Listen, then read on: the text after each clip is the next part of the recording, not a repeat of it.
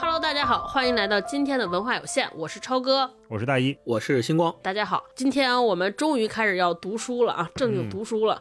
嗯，今天我们跟大家聊的这部作品呢，是我们在往期的评论区里边被提及率非常高的一部作品。嗯，主要是这位作家就毕飞宇老师，很多听友都给我们留言说，哎，能不能聊聊毕老师的作品？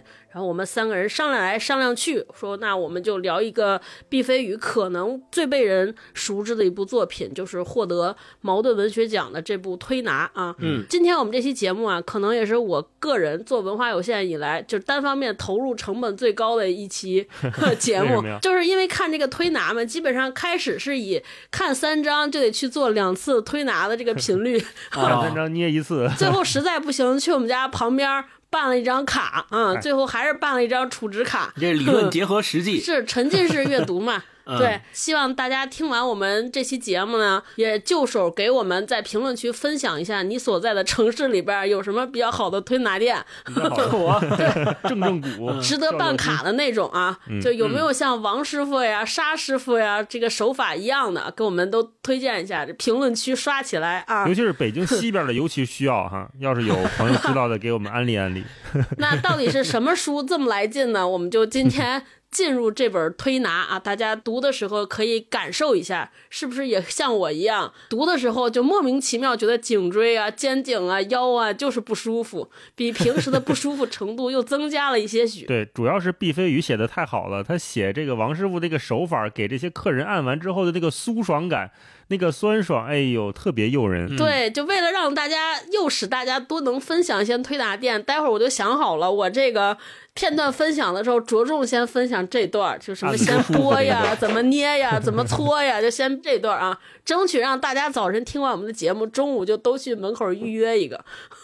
那先让大老师给我们介绍介绍《推拿》这部作品，大概它讲了一个啥内容啊？我想这期如果是咱要有个什么连锁按摩店赞助，那就合适了。是是，连锁推拿店赞助。那很多朋友了解推拿的故事，可能都来自于娄烨拍的那个电影嘛？电影是秦昊、黄轩还有梅婷。那会儿是不是他们三个还都没有那么出名哈？还比较早。没错。嗯，那电影还是相对忠实于原著的，只不过是叙述的。重点略有不同，这个我们可以后面再说。那小说呢？推拿这部书讲的是一部描述视障群体的长篇小说。那书里的这些人啊，他们就以推拿按摩为生，在同一个推拿中心工作。那按照毕飞宇老师书里的说法，哈，叫做盲人。那我们现在说可能是叫视障人士或者视障群体比较多一些。对，相对另外一群人，就是像一般的健全的，我们就叫做健全人哈。那书里面有几个人物，我们可以。一对儿一对儿的来看他们的关系也是挺有意思的，但是再讲一个推拿中心里面的世间百态，也可以这么说哈。那首先是有一对老板，刚才超哥也说了，呃，有这个沙师傅啊，沙富明和张宗奇是合伙人，两个老板。那他们这两位呢，一起管理这个推拿中心。那两个人性格不同。那看过电影的就知道，秦昊演的就是沙富明啊，那个角色比较活泼开朗。那张宗奇作为另外一位老板呢，就比较内敛稳重。虽然他们是生意上的伙伴，但是很多管理上的细节呀，对推拿中心未来的发展，他们各有各的不同意见吧。啊，他们也有自己更亲近的同事。那另外一对儿，呃，值得注意的这个值得关注的角色呢，叫王大夫和小孔。那王大夫是开篇，看超哥也说了，这个手法特别好的一位按摩师傅。那王大夫因为炒股失败，所以和小孔就是他女朋友就回到了南京工作，加入了推拿中心。呃，本来他们有比较稳定的恋爱关系，也计划结婚。啊，这是一对情侣。那还有一对情侣就更年轻一点，是徐太来和金烟。那他们两个是一个女追男的故事。金烟是女孩，她因为听说了这个徐太来。在推拿中心比较痴情，在比较痴情的过去哈就被感动了，所以只身赴往推拿中心。然后他俩的戏份就相对没有那么多，但是他俩也是一个挺年轻的代表哈。还有一位，嗯，在电影里面是梅婷演的都红。都红呢，他是在一次给一个影视剧组推拿按摩的过程当中呢，被剧组的这个导演还是副导演我忘了哈，夸她漂亮，说她很美。所以本来这些按摩师傅他们并没有意识到，就是身边有这么一个人，但是被剧组评价过之后，嗯，不管是都红还是沙富明还是推拿中心的其他人，他们心里好像都产生了一些涟漪，所以都红自然而然也变成了推拿这部书后半部分的焦点，大家都很好奇他长什么样，包括沙富明也渐渐对他产生了。巨大的好奇和好感。那都红他又有一个比较不幸的过去吧，嗯，一会儿我们在书里面可以说，嗯，呃，还有一个年轻的视障者叫小马，小马在电影里面是黄轩演的啊，很帅，对那个小伙子，他因为小时候的一次车祸致盲，在医院里面自杀未遂，后来到了推拿中心。呃，小马因为很年轻，所以他跟王大夫的女朋友小孔，他是管小孔叫嫂子，啊对，嗯、产生了一些暧昧关系。嗯、因为年轻嘛，嗯、我们想象这个黄轩这个角色或者小马这个角色，应该也就是二十出头吧，可能是一个嗯很年轻的一个年轻人。所以，嗯，因为欲望也好，因为失落也好，那小马后来去洗头房跟另外一个姑娘产生了情愫啊，互相慰藉。嗯、但是因为嗯这个是非法的嘛，后来就被拘留了。哎，拘留放出来，他就有了自己的选择。所以这本书里面提到的，刚才我说这些视障者呀，有先天的，也有后天的。呃，像嗯、小马是交通事故致盲，然后也有因为矿难受伤的。每个人呢都有不同的过去，每个人有自己的所思所想。嗯、那基本上这本书讲的就是一个群像的故事，在我们看上去嗯并不大的一个空间里面，把嗯、呃不同的视障人士和是不同的他们在考虑的他们在生活的状态的描述的非常的具体啊，每个人都有来去过往和彼此交织。然后同时，因为推拿中心里面还有其他的健全人，呃，有做饭的大姐，然后有前台的接待人员，所以他们除了视障群体，他们这一群人他们自己的关系以外，他们还要跟这个外界打交道嘛，还要跟这些健全的同事们打交道，所以也会产生了很多很多的关系上的波动吧。嗯，对于视障者来说，健全人拥有的能力是他们无法想象和无法得到的。所以，不管是平时的工作安排，还是吃喝，呃，谁多一块肉，谁少一块肉，可能在视障者身上是感受不到的。但是，一旦发现了之后，对他们的心理产生了很大的影响，这是后面的一个嗯伏笔。推拿呢是二零一一年茅盾文学奖的获奖作品，那评委们一致认为，推拿将读者引向都市生活的偏僻角落，通过一群盲人推拿师的生活，展现了他们在摸索世界中的内心世界。那毕飞宇在作品中直面这个时代复杂丰盛的经验，以举重若轻的笔触克服了认识和表现上的挑战，展现了盲人群体的尊严、爱、责任和欲望等等基本人生问题啊，这是一个嗯对他非常全面和高度的评价了。没错，嗯，刚才我前面也说，推拿有三个比较著名的改编，一个是呃一四年娄烨的电影，那这个电影也获奖无数，我相信很多人也都看过。呃，首映是在六十四届柏林的电影节上面，然后五十一届金马奖也拿了很多很多的奖，不知道你们记不记得？嗯对那十年前，当年就是咱们大陆。票房比较靠前的有哪些？我还查了一下，一下让我回到了十年前。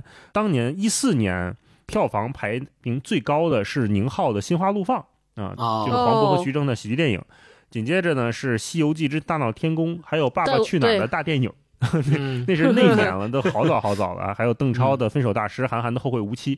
推拿呢是在一四年十一月底在内地上映的，那它显然它的票房和它的号召力，还有娄烨的号召力，跟这些票房是没法比的哈。嗯推拿在台湾金马奖上拿了很多的奖，什么最佳剧情片啦、最佳新演员啦、最佳剪辑，然后同年的最佳导演也是我们聊过的许鞍华，他是凭借《黄金时代》哦，在同一届的五十一届金马奖上拿了最佳导演奖啊。我们聊萧红的时候也萧红的提过，呃，这个，电影是的，嗯，那推拿还改编过话剧，这个我没看过哈，哦我不知道星光看没看过，是国家大剧院制作的，嗯、然后一三年是改编过电视剧，是濮存昕和张国强主演的，所以这基本上是这本书的情况。嗯嗯，那我们接下来让星光介绍一下毕飞宇老师的一些情况。嗯对，呃，毕飞宇是一九六四年生人，江苏人，中国非常有名的小说家，也是南京大学的教授。现在呢，他是江苏省作家协会的主席，这个是他的官方头衔。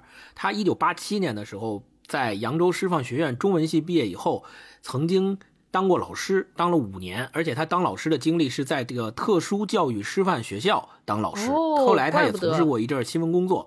一九九八年的时候就加入了这个江苏省作家协会。那我们其实可以从毕飞宇的几本非常重要的作品来大致理解他的一个写作的脉络。比如说他的成名作就是一九九五年出版的叫《哺乳期的女人》这本书，这是一篇短篇小说，它讲述了一个非常简单的故事，但是呢，这个故事背后透露的这个社会问题却是一个非常值得深思的，而且。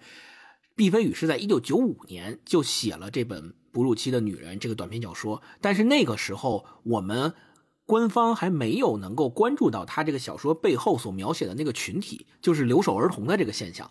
呃，直到二零零二年，官方才发文关注到了留守儿童，它是一个社会问题。但是我们看，早在一九九五年，毕飞宇作为一个小说家，他用他的敏感已经捕捉到了这个事儿，并且把它写成了一篇小说。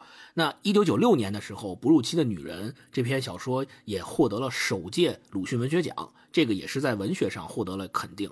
另外一个毕飞宇的标志性的作品就是二零零零年发表的《青衣》这个作品呢，后来也被改编成了电视剧，是由徐帆、徐傅彪、潘虹他们演的，也很有名。对。那接下来一个毕飞宇的写作生涯当中一个非常有名的作品就是《玉米》。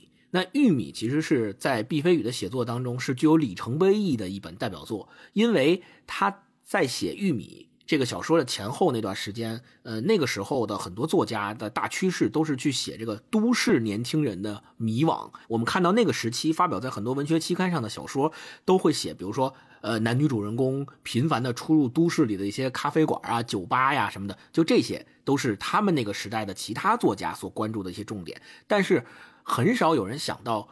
像毕飞宇这样，他写出了《玉米》这样的一个作品，就我们今天去回看《玉米》的这个题材，好像是挺正常的。但是放到那个同时代的小说家所关注的那些选题来看，其实它相对来说是一个比较特殊的题材。然后以至于当时他在发表在小说选刊上的时候，编辑在决定发这篇小说的时候，还打电话给毕飞宇确认一下到底是不是他写的，因为大家。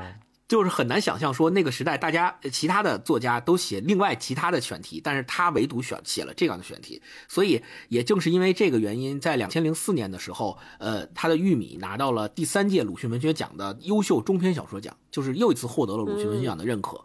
呃，咱们今天聊的这本《推拿》呢，是创作于二零零八年，也是他首次涉足。咱们叫视障人士这个题材的长篇小说，也是国内非常少有的以这样的一个群体为题材的文学作品。那呃，很多评论家都说，从推拿这个小说开始，呃，毕飞宇的写作就开始从记忆转向了观察。因为我们前面说到那个玉米啊，其实是他描写的文革，呃，他写的那个历史上的那那个故事。那推拿标志着他的写作发生了一个转变。就是刚才前面说的，从记忆转向了观察，真正进入了一个当下的生活。因为我们知道，就是毕飞宇他为什么要写推拿，是因为他有一段时间肩颈特别不舒服，所以他经常去他在南京的家附近的那个盲人的按摩推拿馆去按摩。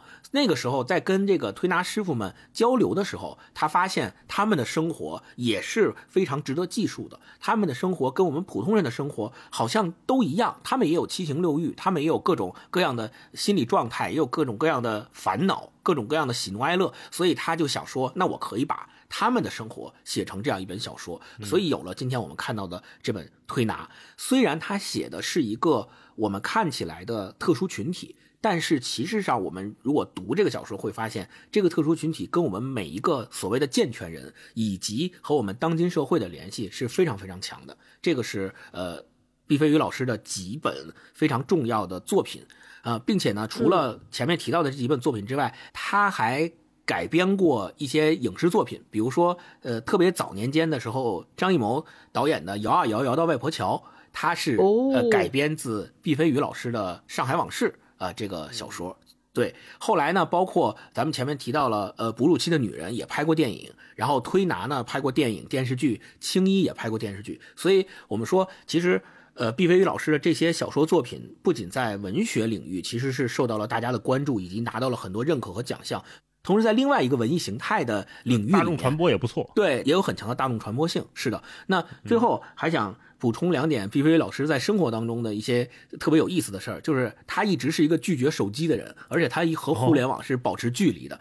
他特别抵抗的一点就是媒体会对他有简约化和符号化的定义，就是他有时候接受媒体采访的时候，你会可以看到他回答记者的那些提问的时候，经常会语出惊人，经常会有一些金句出来，其实就是他刻意的想要不想让别人从媒体的报道当中对他有一个符号化、标签化的一个诠释。啊，就比如说他经常对外的一个表现和状态，就是呃这件事儿其实没有那么多深意，就是我就是喜欢，就是好玩儿。对他有时 他不太愿意用这种呃特别宏大的东西去赋予他自己的行为上一个非意义上的一个解读啊。另外，在这本书的最后一章里面，他跟张力的对谈里面，他也表达出了他其实是特别关注我们当下生活的很多社会现象的，包括他对于他眼里边那个公正、自由、博爱的这些概念的一些论证，还有包括说我们当下存在的一些问题，包括文学上存在的问题，还有我们当下的社会生活当中存在的很多问题，什么是普世价值之类的，他都有自己非常强烈的观点和表达。我觉得这个也是他之所以能写出这么多优秀的小说作品，以及他的目光能够在社会当中发现出这些选题，并把它变成作品呈现在我们面前的一个非常重要的原因。对，那这个就是毕飞宇老师的介绍。说起来，毕飞宇老师不用手机这个事儿，我有一个特别深的体感。我当时做一个活动，帮助一个公司做一个项目，也是跟这个写作有关系。主办方就想请毕飞宇老师当评委。然后所有评委之前都联系上，在备选名单上，只有毕飞宇老师联系不上。然后有一个小姑娘负责外联的小姑娘说：“哎呀，毕飞宇老师联系不上。”然后这个负责人就很生气，说：“怎么还有联系不上的？说因为毕飞宇老师不用手机，我们只能好像是通过邮件 还是什么？对对对，说是单位联系。然后当时在座的所有人都不相信，以为说这是不是就是一种就婉拒活动的一种方式，并不是真实的。”后来就是也是也有就是这个做鞋的老师也在说他真的是不用我们，然后才让这个小姑娘解了围，不然老板就都以为说这是一个借口借口啊借口是是是你没找着你没用心找啊。那想到 毕飞宇老师那个不用手机这期节目我有放心了，他可能也不会听到我们这期节目就可以放开聊了啊，放开说，是是。那行，那我们接下来聊聊这本书，我们先。呃，总体聊一下读这本小说的印象，因为其实关于视障群体的这个题材，我们也不陌生。我们自己节目里边就之前也聊过诺贝尔文学奖的得主那个萨拉马格的《失明症漫记》，其实也写了一个和失明相关的主题。那部小说的故事和我们今天读的有一点略微的不同，它是一个魔幻现实主义吧，架空的。对，它是一个更虚构的作品。我们今天讲的是一些非常真实的视障人士群体。他们是一个小社会，所以我们也可以在聊这个感受的时候，我们也可以稍微对比的聊一下。哎，两位大师也在描写这些看不见的世界的时候，他们描述的这个故事，给我们阅读起来有什么不同的感受啊？嗯，大老师先说说总体感受。嗯，我觉得《推拿》是一本有尊严，然后尊重尊严的小说，它尊重每一个人的尊严。聊到最后，可能我们会谈。到底我们在以什么方式区分人和人的不同？我觉得这是推拿整部书最终他想表达的，毕飞宇老师想说的东西。那先说跟《失明症漫记》的对比，嗯，两个层面的相同吧。首先，嗯，都聚焦在人失去视力这件事儿，一个是突发的瘟疫啊，这个城市的人突然都感染了失明症，呃，所有人眼前白茫茫一片啊，这个是《失明症漫记》。呃，另一个毕飞宇的推拿，他讲的是真实世界里的视障人群，讲的是他们的真实生活。我们明显觉得。能感受到我们身边就是有这样的人，嗯嗯，然后还有一点可以说是相同的，我觉得也都是可以说是所有的了不起的文学最后都会指向讨论的一个问题，就是每一个人他们怎么跟自己的欲望、尊严、脆弱、困惑、不堪相处。以及要怎么自处和别人跟别人相处，就带着这些问题怎么跟别人相处的的话题。那不同的地方就多了，一个架空，一个写实。刚才也说了，那发生的地方也不一样。然后两位作家写作风格也不一样。呃，我们还记得萨拉玛格，他是用那种非常长的不分段的长句子，不加标点，不加人称的，用那种压迫式的句子，给我们这样即便是有视力能阅读的读者，也带来了一种窒息的、恍惚的、错乱的感觉。就是我们看那个句子的时候，经常要猜这句话到底是谁说的，是医生说的，还是医生妻子说的，还是小偷说的，对吧？然后他这里面的人也没有名字，他只有一个代号，就是你作为一个个体，你的名字其实不重要啊。那这是萨拉玛格他在写的。那毕飞宇的语言，那我们读起来就更适口一些，我们读起来会非常的顺。本身他是一个非常好的文学大家，那他没有在文本层面给我们的读者增加什么难度啊。这是我觉得两个书不同的地方。然后另外两个作品。我认为想讨论的终极问题是相通的，就是讨论人。但是《失明症漫记》它，嗯，更多关注的是一个思想实验啊，它是在假设一个社会秩序崩溃了之后，来推演每一个人不同的角色会怎么行为。是，但推拿不是，推拿是通过真实的描写，或者说尽量去贴近那种呈现真实的描写，给我们的读者，就给我们每个人带来一种迫在眉睫的气息，就好像你在沙宗奇的这个按摩中心，你好像就在沙宗奇的这个推拿中心看着他们，看着他们，跟他们一起生活，呃，看到他们每一个人在你面前走来走去的，呃，这是呃两个作品相同又不相同的地方吧。然后我们能理解，因为写诗名的作品除了这两部，还有很多很多。我们最著名的就是海伦·凯勒的自传，对吧？假如给我三天光明，对其中有一个非常非常著名的片段是海伦·凯勒的老师给他展示“水”就是 “water” 这个词的意思。老师一边嗯在他的手上拼写 “water” W A T E R 这几个英文字母，一边让水流过他的手。啊，这个时候，海伦·凯勒对他来说是有关键意义的，因为他开始意识到了世间万物都有对应的名字。啊，这个是他那个自传里面一段非常重要的部分。那我们把不同的写诗名的作品放在一起，嗯、能看到的就是我们如何跟这个世界发生连接，以及如何认识这个世界。那他们可能嗯有的是靠触觉、靠听觉。那这些视障群体，很多人的触觉、听觉是比健全人更敏锐的。他们感受到世界也许和我们不一样。那换一个角度来看，我们每个人看世界的角度都不一样。就你以为的红色和我以为的红色，也许不是一个红啊。你以为的好看，我以为的好看，不是一个好看。那嗯这样的嗯分歧，在这个文本里面，我们可以通过随着小说的演进，在不断的放大。就它也只是一个设定了，就好，我拿这本小说通过视障群体和健全人的这个分野来引入这个讨论的气子。呃，那随着这个妻子的不断的往下凿、往下凿、往下凿，你会发现人和人之间的分歧会变得越来越大。我们到底因为什么在产生分歧？嗯，这是我觉得看所有的这些通过事例来做文章的小说会会让我去想的东西，就是我们嗯分开了那个视力，睁眼和闭眼之间，这个世界是不同的。对。嗯，刚才大老师说的那个你眼中的红是什么红，又让我想起来那个萧煌奇的那首歌《你是我的眼》里面唱的，对，啊就是你说的白是什么白，眼前的黑不是黑，人们说的天空蓝是我记忆中那团白云背后的蓝天。对，其实这个歌也是写的这个视障人士的群体的一个内心感受啊。那我读完这个《推拿》这本书，其实我觉得，首先从每一个章节的名字上可以看出来，它采用了我给它起名叫类 PUV 写法。其实 PUV 写法就是 Point of View，这个之前在我们的节目里面聊过，叫试点人物写作法。但是其实对推拿，如果你仔细看，它的形式上每一个章节有点像这个 PUV 写法，但实际上它不是，因为我们说 PUV 写法就像是你看一个大片儿一个电影儿，然后导演其实上是将摄像机装在不同人物的身上，然后通过不同人物身上的摄像机进行不同的切换和叙述，这叫 POV。但是我们再看推拿，它虽然每个章节好像写的都是每一个人的人名，然后它每一个章节里面也都是根据这个人为中心来叙述的他的故事，但实际上这个摄像机不是在每一个人身上，它还是在作者身上。还是在上帝视角上。对，对所以它不是一个真正的 POV，但是它有点像 POV，形式上比较像，所以我管它叫类 POV 写法。那它的这种写法的一个好处就在于，呃，虽然还是用第三方的视角在写这些人物的故事，不是由他们自己去叙述自己的故事，不是用他们的视角来叙述，但是。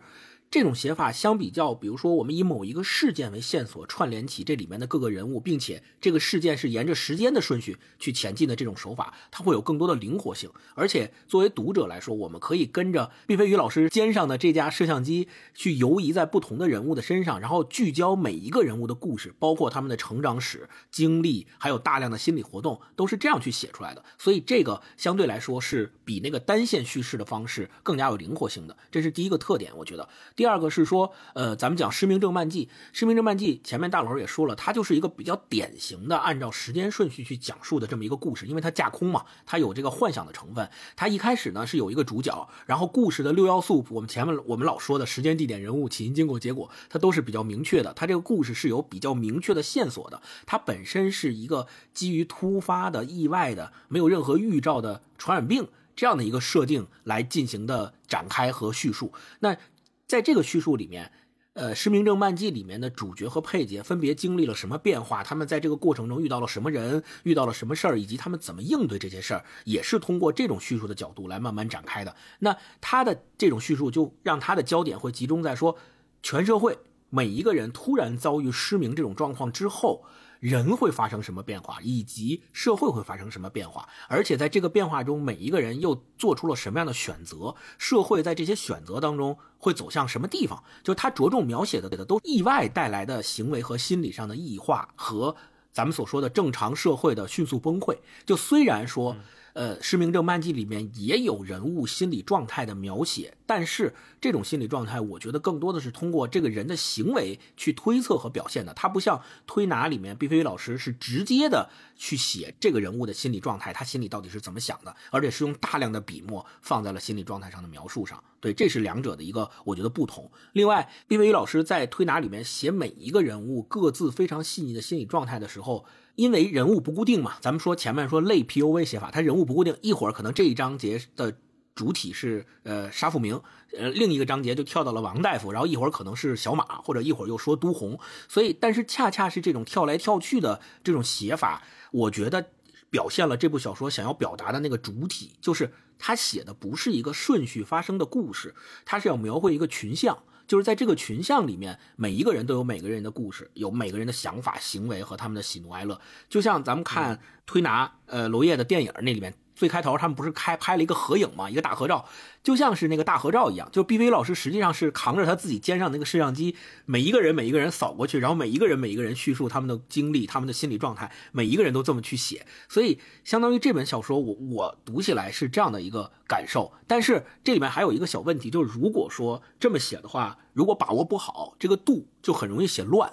因为他没有一条故事线在那一直牵着你，一会儿跳到他，一会儿跳到他，一会儿写他的想法，一会儿写他，就让你感觉到好像没有一个主线。那我那我看什么呢？我刚开始看以为是王大夫和小孔的故事。对啊，对，那我看什么呢？就是，但是我们现在看，其实我们去看推拿，并不觉得乱。我觉得这个就恰恰体现出了毕飞老师他特别好的这种功力，他能够把握好那个度。而且我我有一个小问题可以在这提出来，然后。跟你们两个人一起讨论，并且我觉得在后面的咱们讨论的时候，可能可以解答这个问题。就是说，毕飞老师在这里面对心理状态的描写，往往我会质疑。就是最开始读的时候，我会有点质疑。就是毕飞宇老师确实是一个健全人，对吧？那他写一个特殊的群体，还写了这么大量的心理描写，就是他凭什么就知道他写的那个就是人家心里想的呢？你凭什么就根据你的推测你就知道人家是这么想的呢？对吧？我是对这个事儿有一点点质疑和怀疑的。但是后来我自己的一个体感上的感受。就是说，我没有体感觉到他是在牵强附会，我也没感觉到他在生拉硬拽。但是接下来，我觉得我们还可以再深入的探讨一下，就比如健全人跟视障群体他们的这种比较当中，我觉得还可以再对这个问题有更新的认识和补充啊。然后最后我想说的是，我读推拿这个作品，我觉得有两个比较鲜明的亮点，就是他的比喻和幽默。毕飞老师他他并没有把这个群像的人物写的苦大仇深，就是他说他们可能看不到这个世界，他们。就是一直是都在黑暗中，但是好像他们对这个世界也没有那么大的怨恨，也没有说我对这个健全人有那么大的仇恨，就他们哪怕是在。生活中确实受到过可能健全人没有受到的伤害，但是读起来我的感受是，他们依然是笑对生活的，而且往往表现出的一种幽默。就是我们常常说会比喻或者会用幽默的人，其实是很高级的。那我觉得，对，就是苦大仇深的人是不可能具备这种能力的。所以我觉得毕飞老师在这块儿也是一个写作的亮点。对，这个是我对推拿的一些感受。嗯，我看这部小说给我最大的一个震撼来自于。正常，就这个打引号的正常，因为我们读失明症漫记的时候，就像刚才星光说的，它其实是来自于我们看到的是异化，就一个突然降临的事情发生在原本能看得见的人身上，因为这些突发的事件袭来，人们包括整个系统开始在变得异化，因为异化让我们看到了人性的这些黑洞。包括人和社会，还有之前我们习以为常的一些东西，开始变得松动，哎，从而让我们来探讨说，哎，过去的这些所谓叫正常运转的东西是可靠的吗？让我们来看到这些东西，然后。我看推拿的时候，因为之前就我自己其实是对，就是以视障群体为代表的残障群体，我总是带着一些有色眼镜或者刻板印象来看的，因此我就觉得说，哎，这些人好像他们就是和我们不同的，呃，他们可能他们的生活。是龟缩在一个角落，不想被人看到的，在那个角落里，是不是就在发生一些事情？但是这些事儿可能和我们正常人是完全完全不一样的。但你看推拿的时候，你会发现他们的生活其实和我们正常人几乎是没什么区别。我们在里边有一章看到啊，这些人下班之后回到宿舍，谈论的话题和我们正常人谈论的一样，大家的这些关系也是一样的。然后他们的欲望。这个欲望有包括对情感的欲望，然后性的欲望，呃，还有比如沙富明、沙宗奇一直想当老板，他和沙富明和张宗奇两个人之间的矛盾，完全就是取决于谁都想当老板，因为两个人合伙。百分之五十，百分之五十的分，他们都认为自己是委屈了，自己放弃了。他也是希望成为一个管理者，甚至沙富明身上还有那些对于成功的那种渴望，其实和我们正常人没有任何的区别。是后来还想分家嘛？对，在正常之下，其实有一些留白，是我觉得毕飞宇老师在这个小说里边看到的，就是当这些视障的人士有非常正常的需求，有非常正常的欲望的时候，可是这个社会。是把他们看为是不正常的，他们是有问题的。那那这些正常的需求，呃，他的需求越大，他其实受到这个体系也好或者环境也好的弹压就会越大。因此，他们其实就是游走在一个本来是有围墙、有阻隔的社会，且那个阻隔会很高很厚。因此，他使的那个力气越大，他可能被反弹回来，那个冲撞的那个。撞击它的力量就更大，只是这些撞击，这些竖在他们身上的高墙，其实毕飞宇老师没有用很多的篇幅去写，他给我们留了很好的空间，因此，在我看来就。对于他们这些人身上的这些正常的欲望也好、念头也好，或者他们正常的生活描写的越真切、越真实，我们可想而知，他们将会受到的那些冲撞也好，是更剧烈、更强烈的。所以，我觉得这两者之间形成了一个特别大的张力，就是我内心特别渴望过正常人的生活，但是我们谁都知道他们是不可能变成正常的。就在这个之间的这些。冲突也好，这些交融的角力也好，我觉得给我带来特别大的冲击。包括这些人身上、内心当中生长着、一直在生长的一些情欲，那些各种各样的无法被人摁压的这种想要的东西，都非常之强烈。到后来，你就感觉在撕扯。可是我们都知道，他们不可能得到。我就在。就这个对比给我留下特别深的印象，因为在失明症漫记里，其实他们遇到的很多困难，我们是能看到的，就在眼前。对，而且他们是带着我们正常人的记忆，带着我们正常人的感觉去面对那个黑暗的世界的。然后现在在推拿这部小说里边，这些主人公其实他们处在一个我们根本未知的世界里边，我们只能知道他即将面对的困难是什么。可是我们只能通过这些文字来描写他们想要的东西是什么。在这个之间，我觉得形成的那种。想象空间也好，那些留白也好，其实是更加值得我们思考的问题，也是毕飞宇老师通过这部作品可能让我们留到的那种值得反思和更加深入的部分。所以读整部小说的时候，尤其他那个，我们后边还会讨论他那个结尾戛然而止，就停在那儿，没有多余的一笔闲笔，就我觉得特别像一记重拳。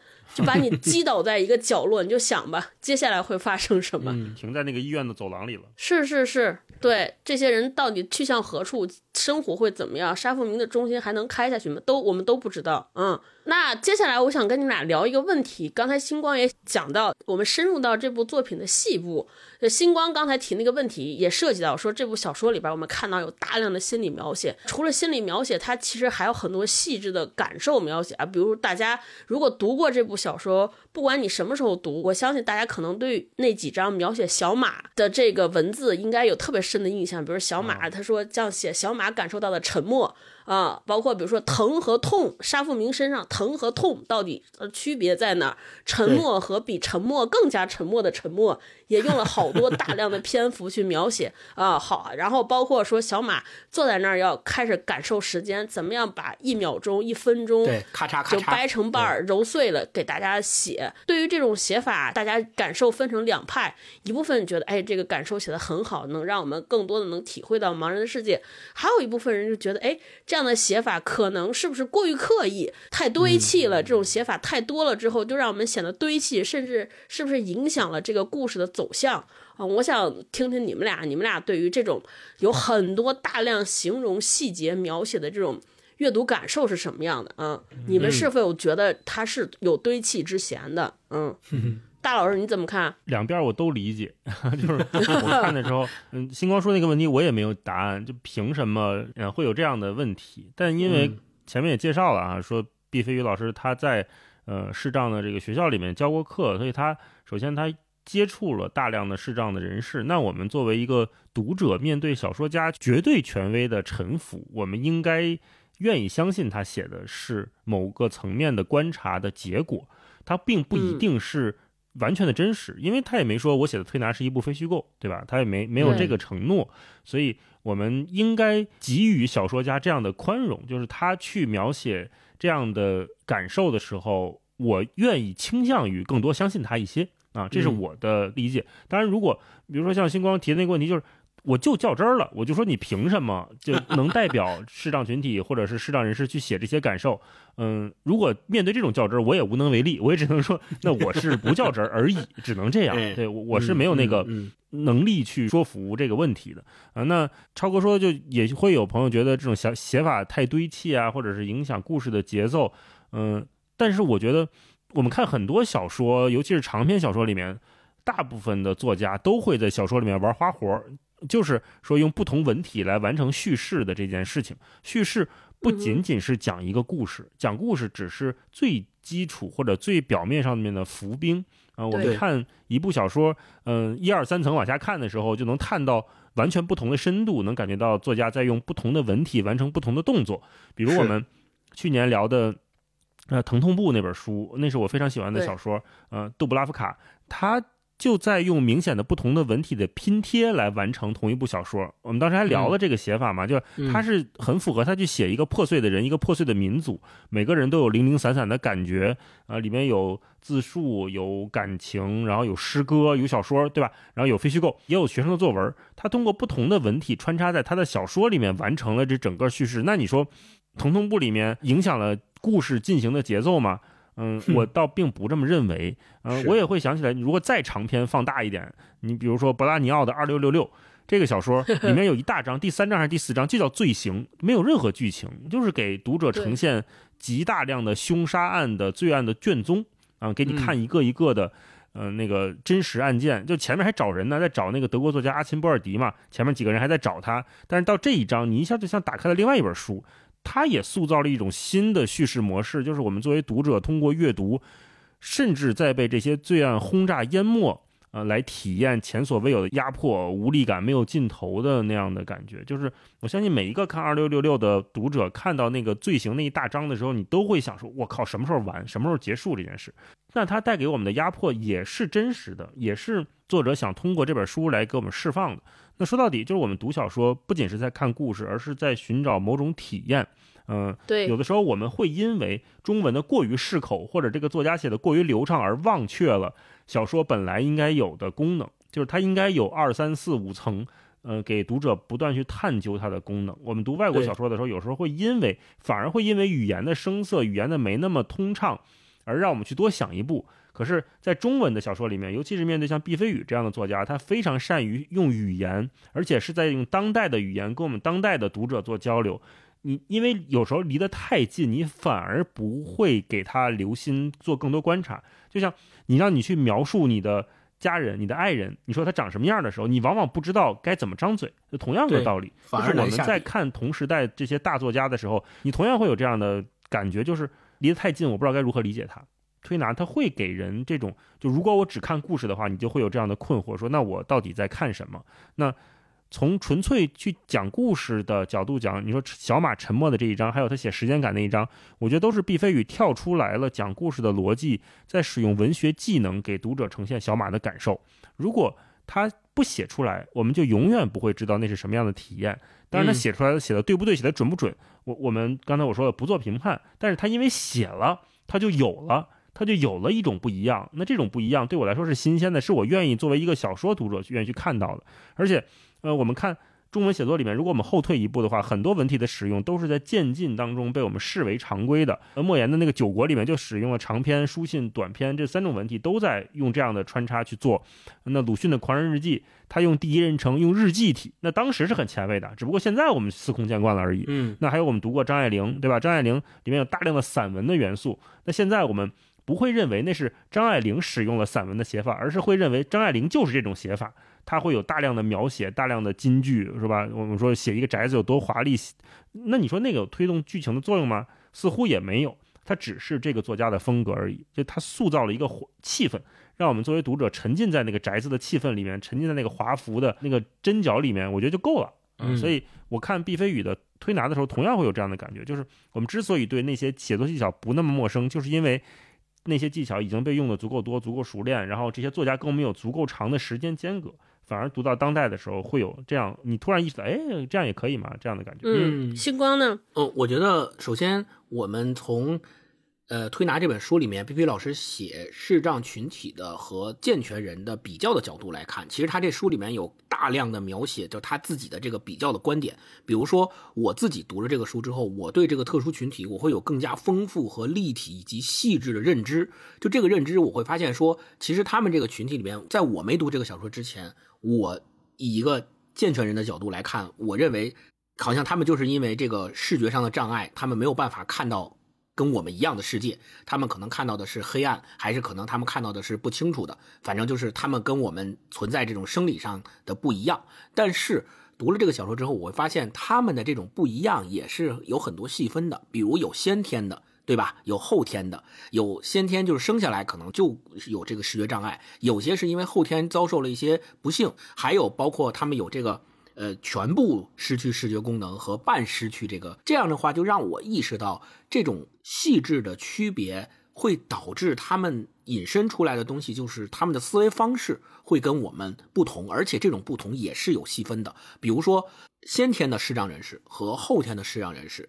他的思维方式就不同，这个不同点在《推拿》这本书里面，毕飞老师也有过细致的描述，有什么什么样的不同。是的，他们想同样一件事情，以及他们看待一件事情的标准也都是不同的，他们的行行事的方式也是不同的。这个我觉得是一个非常好的，就特别细致，让我能够更加了解到他们内部的这些更加层次丰富的细分，这是一个。另外一个就是我会发现，在这些视障人士群体当中，他们有很多跟我们不一样的行为和习惯。这种行为和习惯，其实我在读这本书之前，我是没有意识到的。就是我虽然是一个健全人，我好像能够看到，但实际上在这一点上，我没有看到他们，就是我没有看到他们的行为习惯跟我们的不同。从这个意义上来讲，我是一个呃。有局限的人，就是那个书里面的那句特别有名的话：“看不见的人是有局限的，看得见的人也有局限嘛，对吧？”那我觉得我我有一个局限，就是在我看这本书之前，我一直没有意识到他们的行为习惯跟我们有非常大的不同。比如说，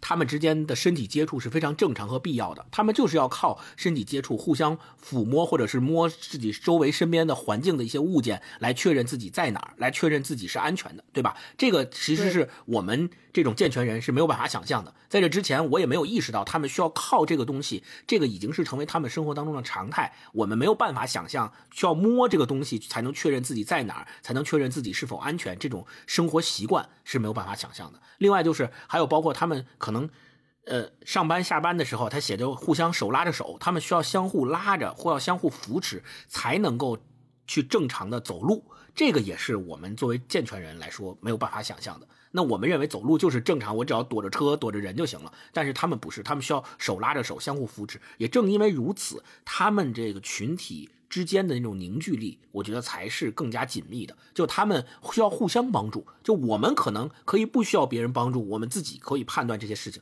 但他们不行。他们正是因为有这样的一个外在的行为习惯，导致了他们的思维方式也存在这样的一个不同。对，这是一点。然后另外就是，我觉得，呃，我读这个书一个阅读体验是有比较大的转折的。这个我觉得其实跟呃毕飞老师他在写这本书的时候，他自己的一个想法和读者的一个。读这本书的一个过程，心理变化是非常有关联的。就是毕伟老师他说，他是在他们南京的家附近的那个推拿中心里面去推拿，从而认识到说他们这个群体的人是一个值得去书写的、值得去记录的、值得用小说这种方式把它写出来的。于是他就开始写，但是他其实也经过了一个心理状态的变化。就一开始的时候，他认为说，哦，这些视障人士群体的喜怒哀乐，其实跟我们这些健全人没有什么差别。这个也是我们在读这个书的时候，刚一进入的时候体会到的那种情感，就是哦，没什么差别，好像跟我们一样，都有七情六欲，都有各种烦恼，有喜怒哀乐。但是你继继续往下读，你会发现他们跟我们又有差异。比如说，他们特别在乎自己的尊严。对吧？他们特别害怕，因为我是一个视障人士。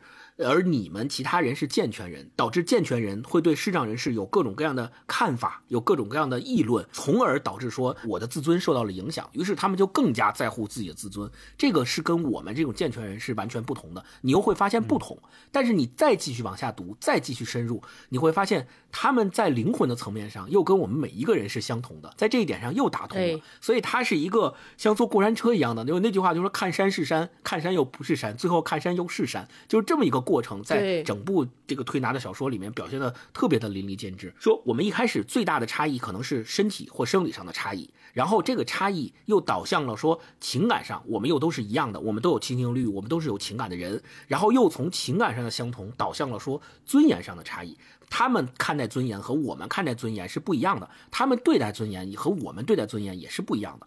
又从尊严上的差异，最后导致了这个灵魂上的相同。所以，我们常说说在上帝面前我们都一样。其实，我觉得这个一样指的恰恰是灵魂上的一样，而不是说我们像有有的人是这个黑头发，有的人是黄头发，对吧？有的人是视障人士，有的人是健全人，不是说这些。在上帝面前是一样的，而是说再往下，最后深入到那个底层，我们的灵魂其实都是一样的。那呃，我觉得推拿这本书，毕飞老师恰恰写出了这几层的意思。我们随着阅读的深入，其实是能够一点一点的、渐渐的深入到最后的那个那个灵魂相同的层面的。对，另外我还有一个感受，就是嗯，读这本书让我发现，就是这个视障人士的群体，他们跟我们健全人相比，有更加庞大和丰富的。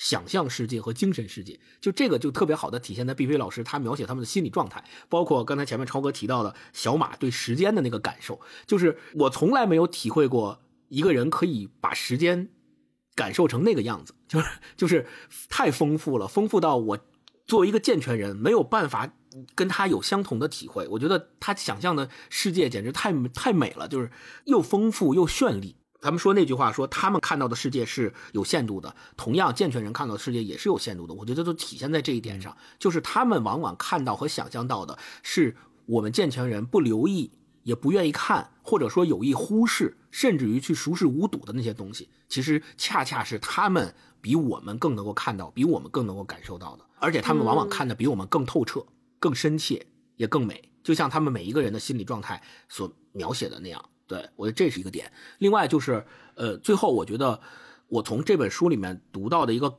体会就是，我觉得分别心是很难克服的。就是我们也可以看到，就当我们跟一个跟我们不一样的人相处的时候，这个不一样有可能是非常非常小的一点，它可能不像是推拿里面所描写的视障人士群体和健全人群体那样的一个不一样，它可能只是比如说我跟你长得不一样，或者说我我跟你的某一个想法。不一样，就这种不一样的造成的分别心，对于每一个人来说都是很难克服的。它不仅仅是在健全人身上难以克服，就是在这个视障人士群体身上，他们自己也很难克服这种分别心。就像是在毕飞老师在推拿这本书里所描写的说。这些视障人士，他们要以健全人的标准来评判他们生活当中的很多事情，因为他们觉得健全人，因为他们能看见，所以健全人在他们的世界里就像是一个神鬼一样的存在，就他们看不见的东西，别人能看见，于是他们就会把别人的标准挪到自己生活当中。作为判断自己生活的一个标准，最典型的一个例子就是沙富明，他听到了那个导演夸都红漂亮，所以他开始说美到底是什么？于是他其实是在用健全人眼里面的美去反过来定义他自己认为的美，然后他开始追求这个美，虽然他看不见这个美到底是什么，但是他知道哦。健全人的眼里面的美就是都红美，所以我要去追求这个美，我到我要去看看到底这个美能美到什么程度。于是他开始对都红有了一番追求。我觉得这个就是一个特别好的例子，能够证明这一点。或者说，就在沙富明感觉到，嗯，他从来没有意识到的美的话，美具象化了，美就是都红，都红就是美。他可以通过去接触都红，开始接触一个实体的美的东西，这个对他来说是从来没有过的体验。就是他对都红来说，并不只只是欲望，不是爱情，也不一定是性。而是说，就这一个人，他对具体的美的渴望，就是他投射到都红身上。没错，没错，就是他之前可能只能在他的想象当中，只能在他的心理活动当中去思考美到底是什么。但是这个时候，突然那个健全人的一句话说：“她真漂亮，她真美。”于是他对美有了一个实体性质的投射。他知道说，原来美就在我身边。在健全人的眼眼睛里面，都红就是美的。那我就想要去看看那个美到底是什么样子的，有多具体，多具象化。嗯，那就是一道神谕啊。对对对，是有有点这个意思，是是是，甚至可能他在有遇到都红之前，根本没考虑到美这个问题，美这件事情都不会成为他生活的一个思考的重点。突然间，因为都红的出现，因为导演对都红的外貌的评价，让他觉得说，哎，这好像我要把这个美这个事情弄清楚了，是不是我又能向健全人那个世界靠拢了一步？对，就是把他们的标准当做自己的标准。是的，是的，是的，我我特别同意星光的说法，就是对于。这书里边大量的心理细节的描写，我自己觉得它其实是很准确的，因为其实，在视障人士的世界里，他们探寻这个世界的方法就是靠想象。和感受，因为我们作为看见的人，其实我们对于啊，比如到底什么是红色，什么是蓝天，什么都是美丽，我们其实是算是有一种确认的标准的。但是在视障人士的世界里边，因为他们从来没有看见过，所以所有出现的东西对他们来说都是一个概念，因此他们必须靠大量的细致的想法，不断的想象，才可能靠近一点点答案。再加之星光前面说的，这些人身上有。可能比我们普通人更加呃重的这种对于自我自尊严的维护，就我我愿意称之为叫矫枉过正的这种自尊心。所以，对于一个有这么强自尊心的人，他们其实对于一个事情的想法，他其实比我们更加要需要想的仔细。就他更期望、更渴望接近那个所谓的打引号的叫正确答案。因此，他觉得说，哦，我可能想尽了，我想全了，是不是才能更接近这个所谓叫健全人的那个世界？我又能向他们那个世界靠近了一步，从而不会被谁看低，不会被人瞧不起。所以，我我我觉得它存在是合理的。这是嗯，接星光那个话，就我自己在想说，哎，为什么会这么写？其实这是我第一次读毕飞宇老师的作品，所以我在读这部作品的时候，我同时也看了毕飞宇老师的另一本书。我如如果大家也和我一样是第一次看毕飞宇老师的小说，我推荐大家去看他他的那个小说课。应该是集结成册的，就是那个小说课那本书，也是毕飞宇老师他自己本身作为读者，他在读很多他认为经典的好作品，他在怎么赏析、怎么评价，他认为别人的什么东西写的很好，为什么好？嗯，我在想啊，是不是这些小说的作家，他可能就会把别人认为写的好的地方，作为自己写作应该达到的一个基础的标准，去使劲往那个地方够，作为一个标准或者目标。对，所以。就可以用他品读别人作品的一个准绳来倒扣他自己的作品，可能会有一些互文和关照。我觉得大家可以去看一下。然后我在看那本小说课的时候，有两句话给我留下特别深刻的印象。一个是毕飞宇老师说：“说好作品的价值在于激励想象，在激励认知。”嗯，说如果。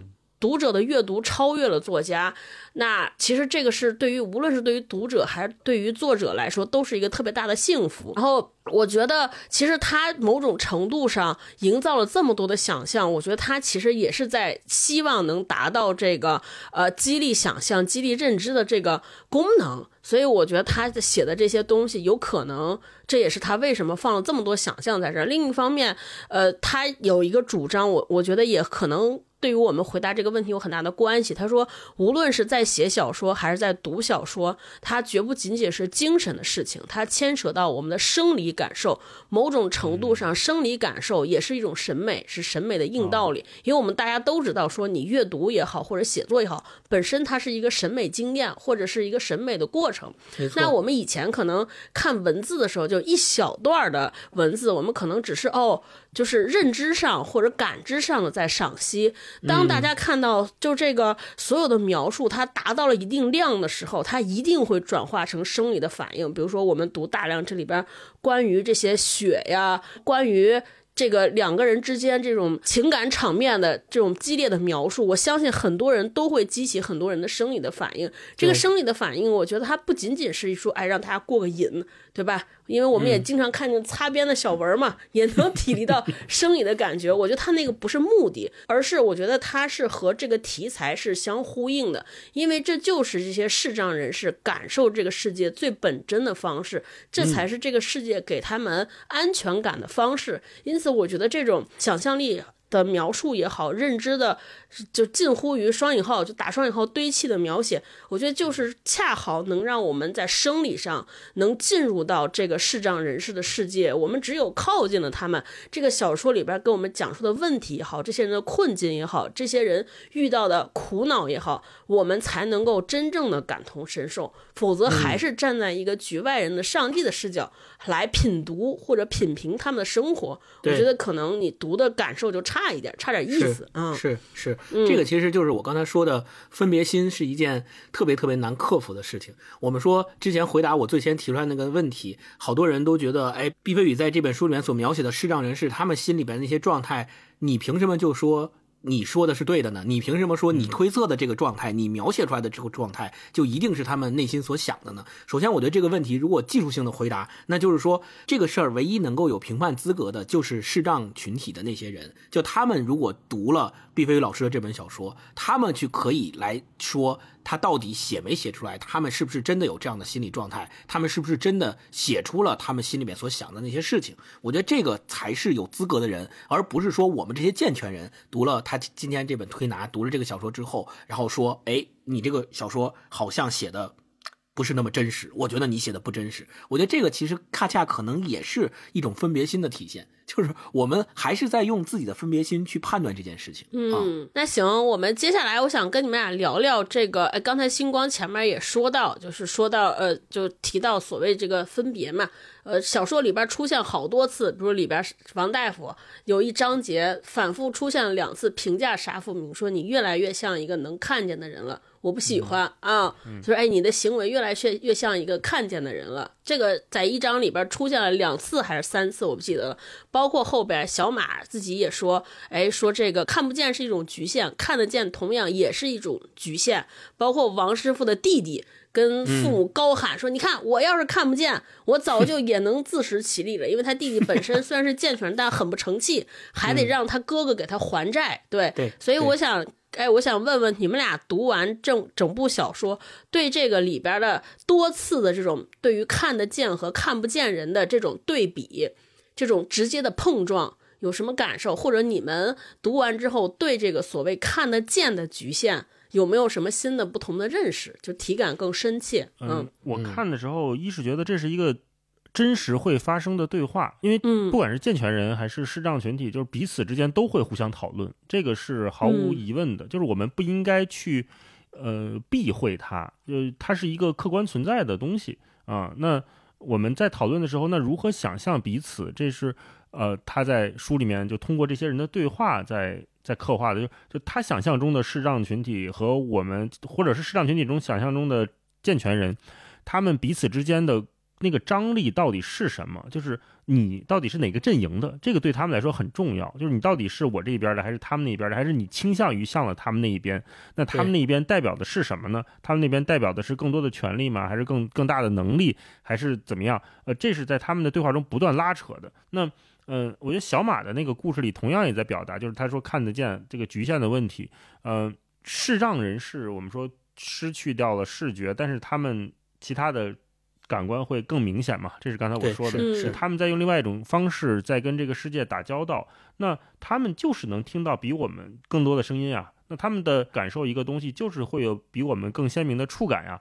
那我们对于视障群体来说，那健全人。就是我们也局限了，那我们的听力就是受局限的，那我们的触感也是受局限的，嗯，那就就这种相互之间的局限和弥补和提升，是是他在小马在说的，就是看得见同样是一种局限啊。那有的时候我们可能我们会认为说视障或者视力缺失会产生生活上巨大的不便利，那是因为这个世界并没有给视障群体给视障人士呃足够多的关注，就是这个世界。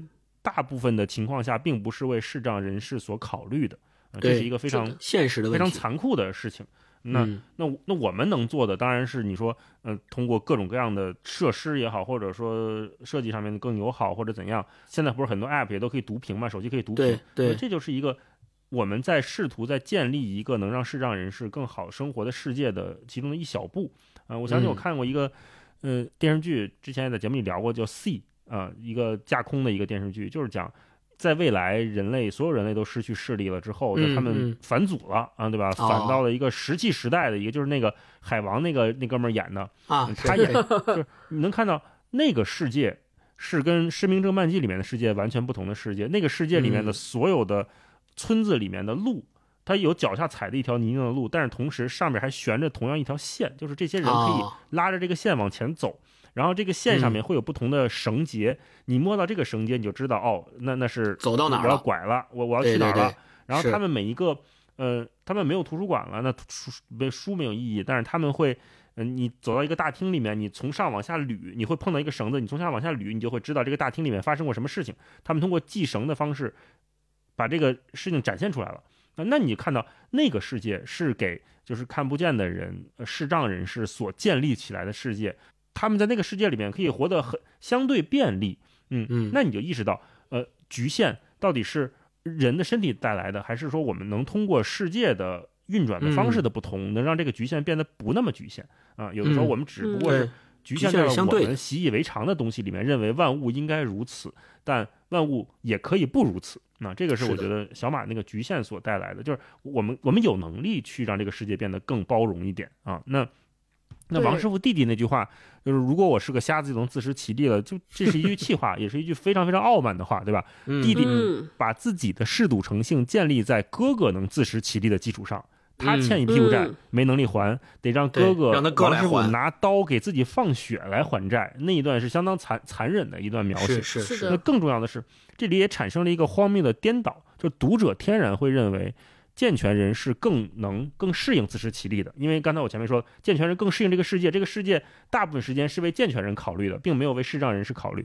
那这个社会上有那么多的地方、场合、工作对视障人士并不友好，并没有考虑过他们。可是实际上呢，一个人是不是能自食其力，在王师傅他们家里面，并没有因为你是否拥有健全的视力而被决定。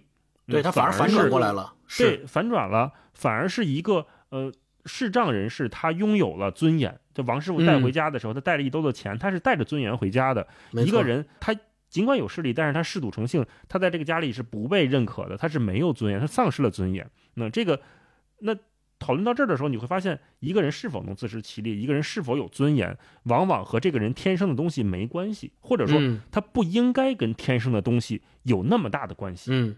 哎，我觉得这个《推拿》这本小说里面，它里面写了很多对比，而从这个对比里面，我们往往就能看出来，到底哪些人是我们所认为的有局限的人，哪些人反而他因为生理上有局限，但他活出来的生命是没有局限的。像大老师刚刚举那个例子，王大夫跟他弟弟那个，就是一个非常好的对比的例子。另外还有一个对比的例子，就是都红，他为什么？学推拿，本来他在音乐上有非常强的这个天才、琴天赋，对吧？特别会弹钢琴，嗯嗯而且记记这个音乐记得特别棒，也弹一遍他就能复述出来、复唱出来。但是为什么他放弃了？就是我们知道说，首先在这个对比上就认为说，哪怕他在视力上面是有障碍的，但是他比我们那些在视力上健全的人。都突破了那个所谓的极限，他在这上面都是没有局限的，对吧？那反而我们这些健全人没有办法像他一样，听一遍音乐就试唱出来，我们没有办法像他一样学钢琴学的那么快，我们在这些方面是远远不如他的，是远远没有他有天赋的。那这个就是一个对比，它并不决定于说你是否有视觉上的障碍，你才有局限或没有局限，它不是一个互相决定的关系。这是第一个对比。第二个对比就是为什么都红他要放弃学音乐，转而去学推拿？其实是因为他有一次在音乐表演的时候，他表演完了之后，他自己觉得他弹的特别的不好，但是反而被当成了一个典型拽到台上来，然后主持人用那种讲故事的口吻，用那种方式让我们就大家都听过、都看过那样的节目，然后用这样的方式去特别煽情，对，煽情般的去讲故事，然后让他说要感恩这个社会，然后要感恩那些好心人什么的。都红就觉得在这个过程中，他的尊严其实是受到了一个屈辱的，他不想让自己的位置变成一个尊严上不受尊重的这么一个位置。不想让被人怜悯。对我放弃，嗯我甚至于说他的自尊让他放弃了，说我不再弹钢琴了，我不再想再继续把自己置于这样的场合和这样的地步了，那我就不弹钢琴了，我我去学推拿，我放弃自己的天赋那方面，我去学那个跟自己的天赋可能不沾边的，我学的反而不会那么快的这个推拿，我去学这个。那我觉得这个对比里面，其实也能体现出，那我们说我们这些健全人，以那个女主持人为形象代表的健全人的群体，当我们去看待这些视障人士群体的时候，我们是不是也有非常大的局限？我们这个局限就体现在我们认为说视障人士群体对我们这些健全人。的态度就应该是感恩戴德的，就应该是我们关我们关心你，我们关注你，我们鼓励你，或者是我们帮助你，我们捐助你，这些你就应该对我们有感谢，你就应该处于这种被怜悯的地位，让我们怜悯你，对吧？那这个我觉得其实就是一个非常好的体现出健全人的局限的一点，就是我们我们为什么我们是健全人没错，但是我们为什么就要让跟我们不一样的人有这样的想法，我们才觉得是正常的呢？这难道不是我们的一个巨大的局限吗？而且甚至于可能它不是局限，是缺陷，对吧？我觉得是健全人的缺陷。我觉得在这个书里面有大量的关于这种对比的描写，能够特别好的诠释出这句话，就是到底什么样的人才真正是有局限的？他的这个局限的决定。并不在于他是否能看见，嗯，就关于正常人的局限，还有就是我们前面说了很多，就智障人士的这个和健全人的差别是什么？我觉得我们之前有一句古话特别能概括，就之前我们老说的叫“眼见为实，耳听为虚”。如果按照这个标准，可能觉得这些看不见的视障人士，他们可能永远不会了解事情和人的真相，因为他们永远都。达不到眼见为实，但你看，真正我们在生活中，我们会发现，我们多少人因为眼见为实，就多少人被眼见为实这句话蒙蔽了。我对，甚至是我觉得更多的是限制，因为你觉得你看到的好像就是真相，你就丧失了向下去探求的那个耐心。或者说向下去探求的渴望，因此你其实只是我们就是被表面的这些东西弄得反倒是浅尝辄止，反倒是这些我们看到这些呃书里边的这些视障人士，他们因为看不见，所以他们生活的更加小心翼翼。他们在认识一个人的时候，除了哎听这些人说出来的话，他们更愿意用。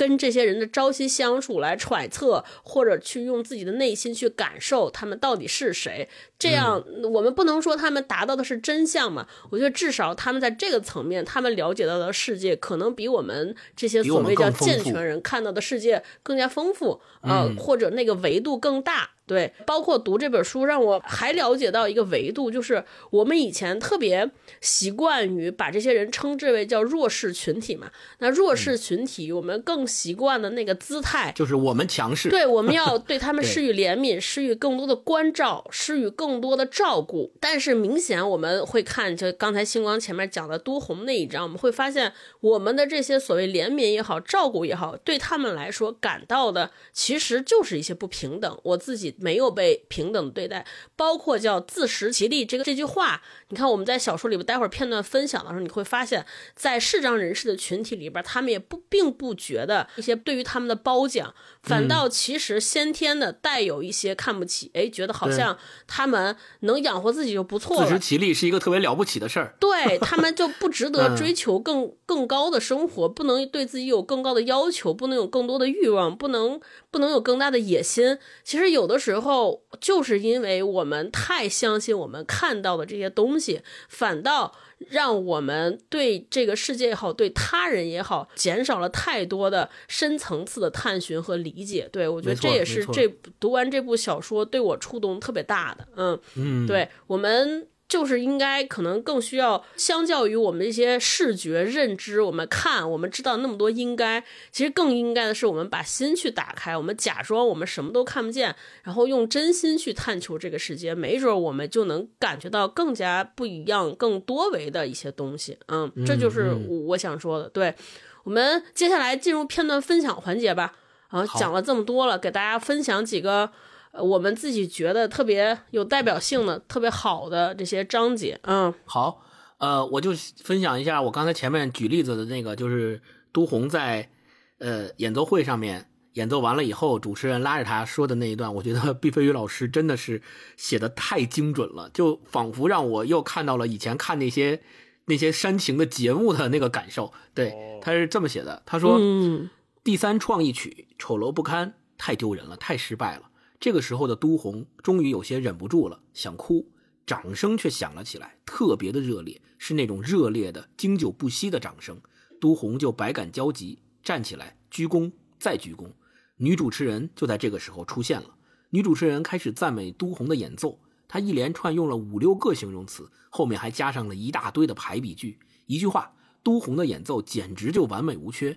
都红想哭的心思没有了，心却一点一点的凉下去。是苍凉，都红知道了，他到底是一个盲人，永远是一个盲人。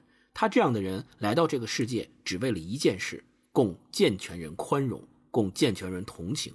他这样的人能把钢琴弹出声音来，就已经很了不起了。女主持人抓住都红的手，把他向前拉，一直拉到舞台的最前沿。女主持人说：“镜头，给个镜头。”都红这才知道了，他这会儿在电视上，全省，也许是全国人民都在看着他。都红一时就不知道怎么才好了。女主持人说：“告诉大家，你叫什么名字？”都红说：“都红。”女主人说：“大声一点好吗？”都红大声地说：“都红。”女主人说：“现在高兴吗？”都红想了想说：“高兴。”女主持人说：“再大声一点好吗？”都红的脖子都拉长了，呐喊着说：“高兴。”为什么高兴？女主持人问：“为什么高兴？这算什么问题？这算什么问题呢？”这个问题把都红难住了。女主持人说：“这么说吧。”你现在最想说的话是什么？都红的嘴巴动了动，想起了自强不息，想起了我要扼住命运的咽喉，这些都是现成的成语和格言。都红一时却没能组织起来。好在音乐响起来了，是小提琴一点一点的由远及近，由低及高，抒情极了，如泣如诉的。女主持人没有等待都红，她在音乐的伴奏下已经讲起都红的故事了，所用的语调差不多就是配乐诗朗诵。对，就这段让我看的。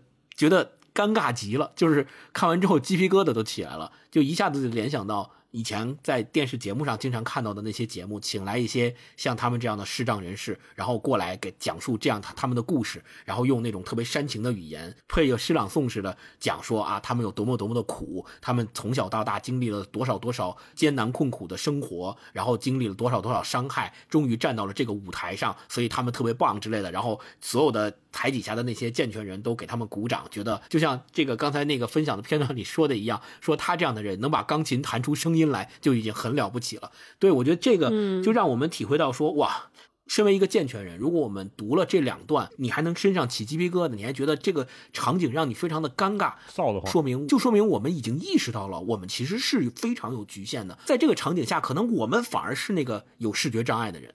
我就分享这一段啊，嗯，大老师来一段，我分享第二章开头王大夫这一章哈，这一章是让我看的时候。时代气息蜂拥而来，不是超哥说那个手法那张啊，那一会儿那给你留着。啊，王大夫，盲人在推拿房里都以大夫相称的。第一桶金来自于深圳，他打工的店面就在深圳火车站的附近。那是上世纪末，正是盲人推拿的黄金岁月。说黄金岁月都有点学生气了。王大夫就觉得那时候的钱简直就是疯子，拼了性命往他的八个手指头缝里钻。那个时候钱为什么好挣呢？最直接的原因就是香港回归了，香港人热衷于中医推拿，这也算是他们的生活传统和文化传统了。价码却是不菲，推拿是纯粹的手工活儿，以香港劳动力的物价，一般的人哪里做得起呢？可是香港一回归，情形就变了，香港人呼啦一下子就拥到深圳这边来了。从香港到深圳太容易了，就像男人和女人拥抱一样容易。回归嘛，可不就是拥抱吗？嗯，香港的金领、白领和蓝领一起拿出了拥抱的热情，拼了性命往祖国的怀抱里钻。深圳人在第一时间捕捉到了这样的商机，一眨眼，深圳的推拿就发展起来了。想想也是，无论是什么样的生意，只要牵扯到劳动力的价格，大陆人一定能把它做到气鬼神的地步。更何况深圳还是特区呢？什么叫特区？特区就是人更便宜。还有一个原因也不能不提，那时候世纪末。人们在世纪末的前夜突然感觉到了一种大恐慌，这恐慌没有来头，也不是真恐慌，准确的说是虚火旺，表现出来的却是咄咄逼人的精神头。每个人的眼睛里都喷射出金光，浑身的肌肉都一颤一颤的。捞钱啊，赶快去捞钱呀！晚了就来不及了。这一来人就疯了，人一疯钱就疯，钱一疯人更疯。疯子很容易疲倦，疲倦了怎么办呢？做中医推拿无疑是一个好办法。深圳的盲人推拿就是在这样的背景下壮大起来的，迅猛无比。用风起云涌去形容吧，用如火如荼去形容吧。全中国的盲人立马就得到了这个振奋人心的好消息。消息说，在深圳，盲人崭新的时代夜已来临，满大街都是钱，他们活蹦乱跳，像鲤鱼一样在地上打挺，噼里啪啦的。外地人很快就在深圳火车站的附近发现了这样一幅壮丽的景象。满大街到处都是汹涌的盲人，这座崭新的城市不只是改革和开放的窗口，还是盲人的客厅兼天堂。盲人们振奋起来了，他们戴着墨镜，手拄着拐杖，沿着马路或天桥的左侧，一半从西向东，一半从东向西，一半从南向北，另一半则从北向南。他们鱼贯而入，鱼贯而出，摩肩接踵，浩浩荡荡，幸福啊，忙碌啊！到了灯火阑珊的时候，另一拨人浩浩荡荡地过来了。疲惫不堪的香港人，疲惫不堪的居住在香港的日本人，疲惫不堪的居住在香港的欧洲人，疲惫不堪的居住在香港的美国人，当然，更多的却还是疲惫不堪的大陆人，那些新兴的资产阶级，那些从来不在公共场合用十个手指头外加一根舌头数钱的新贵，他们一窝蜂来了，他们累啊累，从头到脚都注满了世纪末的疲惫，他们累，累到了抽筋扒皮的地步。他们来到推拿房，甚至都来不及交代做几个钟，一下就睡着了。啊，我分享这一段，啊，这写的太好了，就是又有大全景，又有个人的这个特写，啊，我很喜欢这一段。是的，是是是。超哥来一段，来，我就来这个，把我直接看完，直接扔下就去推，就去按摩了这段。对，这是在引言的部分，我也我也特别喜欢这一段。呃，大家可以看一下盲人是怎么感受这个世界的，就写了沙富明的一段，他说是这样的。这一天中午进来了一个过路客，来头特别大的样子，一进门就喊着要见老板。推拿房的老板沙富明从休息室里走出来，来客说：“你是老板？”沙富明堆上笑，恭恭敬敬地说：“不敢，我叫沙富明。”客人说：“来个全身，你亲自做。”沙富明说：“很荣幸，你里边请。”便把客人引到客房去了。服务员小唐的手脚相当麻利，转眼间已经铺好床单儿。客人随手一扔，他的一串钥匙已经丢在推拿床上了。沙富明眼睛不行，对声音却有超长的判断，一耳朵就能估摸出动静的方位与距离。沙富明准确地抓起钥匙，摸一摸钥匙的长和宽，知道了，这位来头特别大的客人是一个司机，是卡车司机，他身上有淡淡的油味儿，不是汽油，是柴油。然后，呃，后边就写这个司机因为颈椎不舒服嘛，因为他在车上把空调气温打得太低了，所以颈椎受凉，特别难受。他说他头老晕，开不了车。沙富明就开始给他治疗。沙富明先给淮阴的老板放松了两侧肩头的斜方肌，所用的指法是拨。接下来，沙富明开始搓，用巴掌的外侧搓他的后颈。由于速度特别快，像锯，也可以说像用钝刀子割头。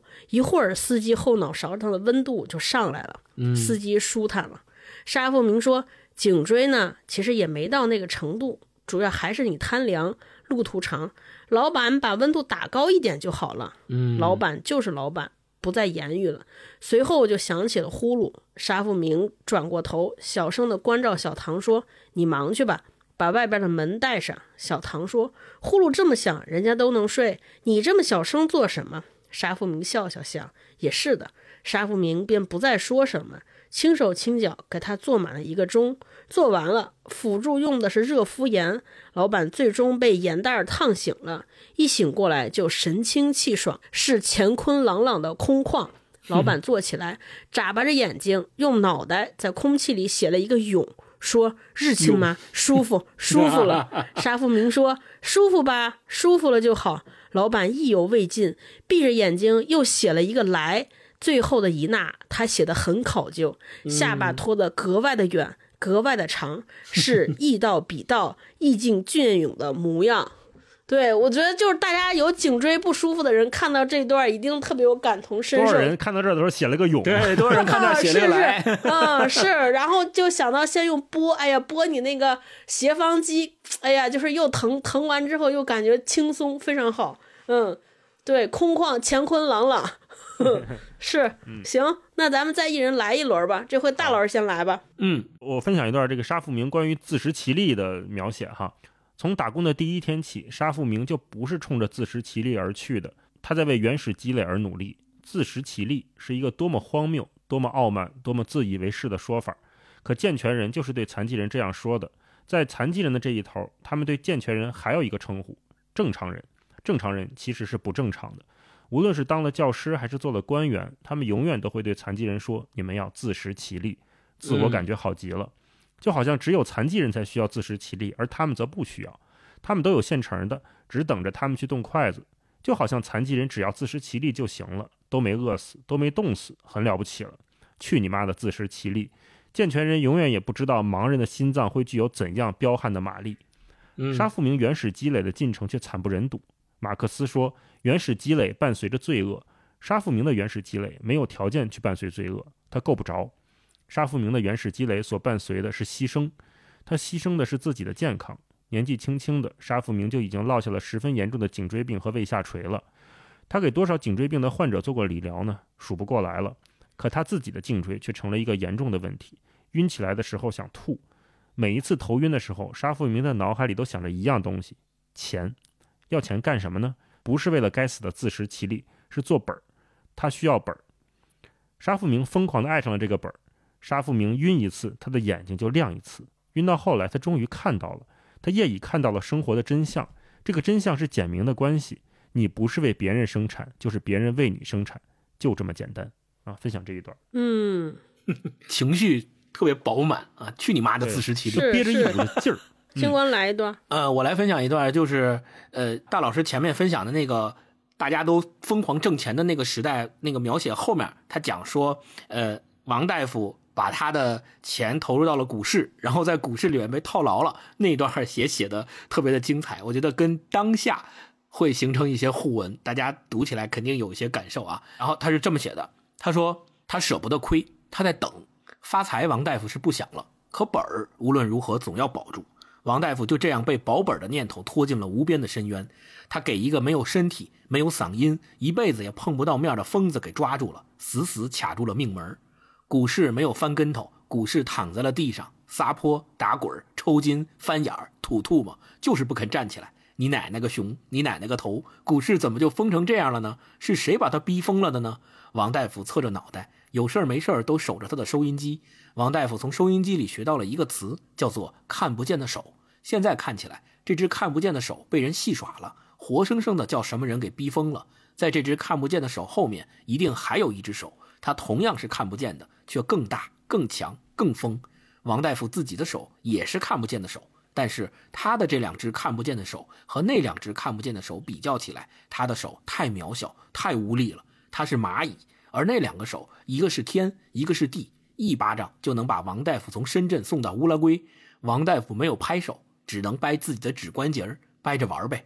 大拇指两响，其余的指头三响，一共是二十八响，噼里啪啦的，都赶得上一挂小鞭炮了。就这一段，也能体现出我前面说的毕飞宇老师的那种幽默和比喻。比如说，一巴掌就能把王大夫从深圳送到乌拉圭，还有前面说那个，对吧？股市怎么就疯成这样了呢？撒泼打滚、抽筋、翻眼、吐吐沫，就是不肯站起来，就是不起来。对这种比喻和和幽默感，就是也是在他的这个小说里面体现的非常多。嗯嗯，我来分享一段写小马这一章的。嗯，因为小马是后天盲的，九岁之后出了事故之后他才看不见的，所以他他的经历又和。这种先天视障的人有特别大的不同，我给大家分享一段，是这样的：在公众面前，盲人大多都沉默，可沉默有多种多样。在先天的盲人这一头，他们的沉默与生俱来，如此这般罢了。后天的盲人不一样了。他们经历过两个世界，这两个世界的链接处有一个特殊的区域，也就是炼狱，并不是每一个后天的盲人都可以从炼狱当中穿越过去的。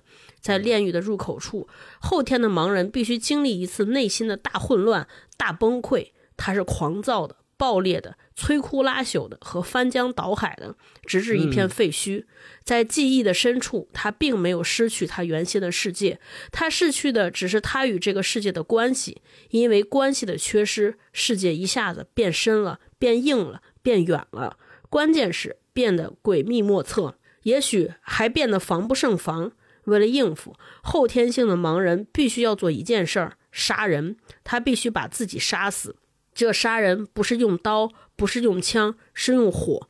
必须在熊熊烈火中翻腾。他必须闻到自身烤肉的气味。什么叫凤凰涅槃？凤凰涅槃就是你得先用火把自己烧死。然后在后边的分享一段。从这个意义上说，后天的盲人没有童年、少年、青年、中年和老年。在涅槃之后，他直接抵达了沧桑。他稚气未脱的表情，全是炎凉的内容。那是活着的全部隐秘。他透彻，怀揣着没有来路的事故。他的肉体上没有瞳孔，因为他的肉体本身就是一只漆黑的瞳孔，装满了所有的人，唯独没有他自己。这瞳孔时而虎视眈眈，时而又温和缠绵。他懂得隔岸观火，将信将疑和若即若离。离地三尺有神灵。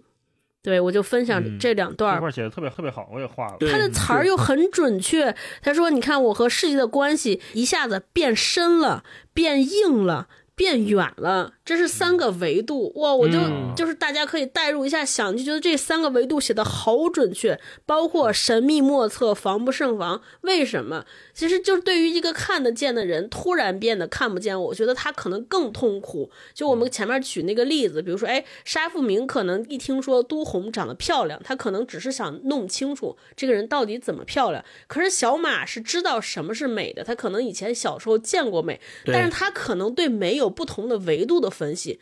这个时候他可能就想，哇，他是哪种美？我就对于那个无法想象美和我知道美是什么，但是它更是哪种美，他更迫切的想知道那个答案。我觉得后一种可能更痛苦，就是那种。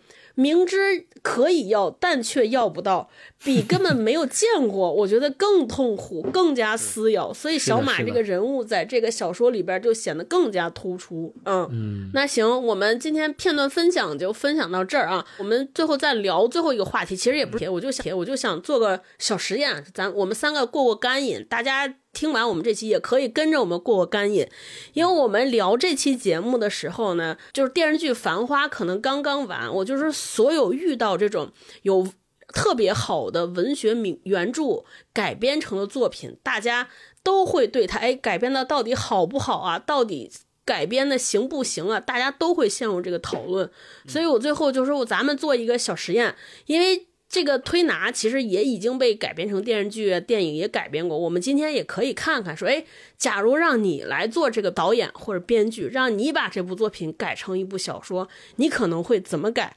因为这部这个小说它其实有一个。特别特殊之处，因为我们前面讲，就它其实是个弱故事线，因为这个小说它都是大家打开目录都是以人为主线，它其实没有故事，这就对你改编成一个电影其实有特别大的难度，因为你不可能好这一篇写小马，然后第二章写写都红，就你不能写，还是要有一个事儿来串起来，让它有线索有整体感，所以它其实挺难的。我我就说，哎，那那我们就可以试一试，假如像给你这么。一个东西让你来改编，你可能会怎么改？怎么才能把它串起来？用什么把它串起来？对，我在想，我们都没有提到一个人叫张一光，就是因为矿难失明的那个按摩师。嗯，在想，如果是让我去改编的话，我可能会要么从小马的角度去讲述他的一步一步，因为小马的那个情欲和他这个人的转变其实蛮大的，对吧？在电影里面，在娄烨电影里面，小马也是一个。重要的角色，所以小马这条故事线相对完整的。那如果不是小马的话，我可能就想另辟蹊径吧。我想让张一光这个人被更多人看到，因为之前在煤矿里面干活，我觉得那几年的那个矿难是频发的，然后那个矿难也带来了一波人的暴富，就是我们都打趣说这个山煤老板都特别有钱嘛，对吧？那我觉得张一光他所处在的这个时代背景和。嗯，香港回归之后，深圳的那个快速繁荣，其实是同一个时间线在发生的，一个是在内地，一个是在沿海。对，是是。张一光，他也代表着财富迅速积累下面是如何把一个普通人、一个正常人压碎。张一光那条线是值得再好好讲一讲。如果是我的话，我可能会这么去改变吧。嗯，那嗯，本来我也想要不要让都红这条线，就再把他弹钢琴的部分拍出来。让他把小时候的成长拍出来。